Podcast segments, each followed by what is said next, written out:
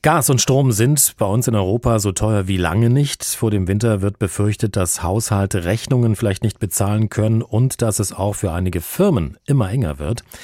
Die Finanz- und Wirtschaftsminister der Euro-Länder haben sich jetzt mit diesem Thema befasst. Darüber habe ich am Vormittag mit Alexander Schmidt aus der H-Info Wirtschaftsredaktion gesprochen. Alexander, wie haben sich die Energiepreise denn zuletzt entwickelt? Seit Anfang des Jahres sind die Energiepreise weltweit rasant nach oben geklettert. Das liegt vor allem am Gaspreis. Der Großhandelspreis von Erdgas ist zwischen Januar und Oktober um rund 440 Prozent gestiegen. Gas wird genutzt zum Heizen, aber auch zur Stromerzeugung. Und das ist so ein bisschen das Problem, denn der fossile Brennstoff hat also auch Einfluss darauf, wie viel unser Strom kostet. In Deutschland ist Strom an der Börse seit Januar rund 140 Prozent teurer geworden. In anderen europäischen Ländern ist der Anstieg noch viel dramatischer. Und zur Wahrheit gehört aber auch, rund drei Viertel des Strompreises machen hierzulande Steuern, Umlagen und Netzentgelte aus, zum Beispiel die sogenannte CO2-Abgabe. Nach Angaben des Vergleichsportals Check24 sind die Heizkosten im September im Vergleich zum Vorjahr um rund ein Drittel gestiegen. Aber warum sind die Energiepreise jetzt so rasant angestiegen? Dafür gibt es mehrere Gründe. Zunächst einmal wächst die Weltwirtschaft nach dem Corona-Schock des vergangenen Jahres wieder. Sie erholt sich, die Unternehmen fahren ihre Produktion Schritt für Schritt hoch, brauchen also wieder mehr Öl und Gas. Insbesondere Unternehmen in Asien zahlen derzeit Höchstpreise für Gas, sodass weniger derzeit in Europa ankommt und insgesamt die Preise nach oben gehen.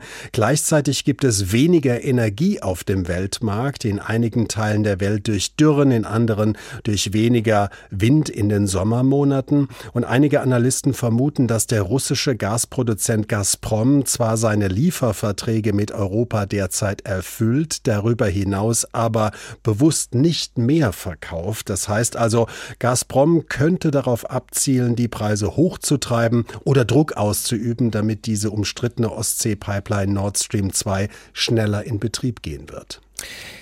Energiewende ist ja in aller Munde. Hat die Energiewende jetzt etwas mit diesem Preisanstieg zu tun? Ja, dass fossile Energieträger teurer werden, ist politisch so gewollt. Grenzwerte, Vorgaben und steigende CO2-Preise sollen die Wirtschaft steuern und in eine emissionsfreie Zukunft führen. Und dazu gehört seit diesem Jahr etwa die CO2-Abgabe. Alle, die fossile Energieträger nutzen, also zum Beispiel wir Autofahrer oder Menschen, die eine Öl- oder Gasheizung betreiben oder Unternehmen, sollen dafür auch zahlen und jedes Jahr etwas mehr. Und darüber hinaus gibt es die sogenannte EEG-Umlage, mit der der Ausbau der alternativen Energieträger in Deutschland finanziert wird. Beide Abgaben machen den Strom ganz klar teurer. Du hast ja gerade schon die Unternehmen angesprochen. Was heißt das jetzt eigentlich für die Wirtschaft, also für die Unternehmen in Deutschland? Für viele Firmen werden Energiekosten zu einer Existenzfrage. Wenn sie zum Beispiel in der Metallverarbeitung unterwegs sind, Papier oder Kartonagen herstellen oder gar Chemieprodukte, Produkte, dann sind sie auf Strom, auf Gas, auf Erdöl angewiesen und gehen die Energiepreise durch die Decke. Wie derzeit wird es für immer mehr von ihnen einfach wirtschaftlich eng, weil am Monatsende immer weniger Geld in der Kasse bleibt. Zumal wenn sie mit anderen Unternehmen in Europa konkurrieren, etwa mit den Nachbarn in Dänemark. Dort lagen die Strompreise für Industriekunden im vergangenen Jahr bei einem Drittel im Vergleich zu Deutschland.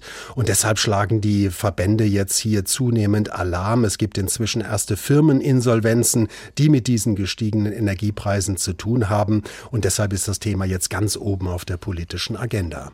Gas und Strom sind in Europa so teuer wie lange nicht. Über die Hintergründe und was das für uns in Deutschland bedeutet, habe ich mit Alexander Schmidt aus der Wirtschaftsredaktion gesprochen.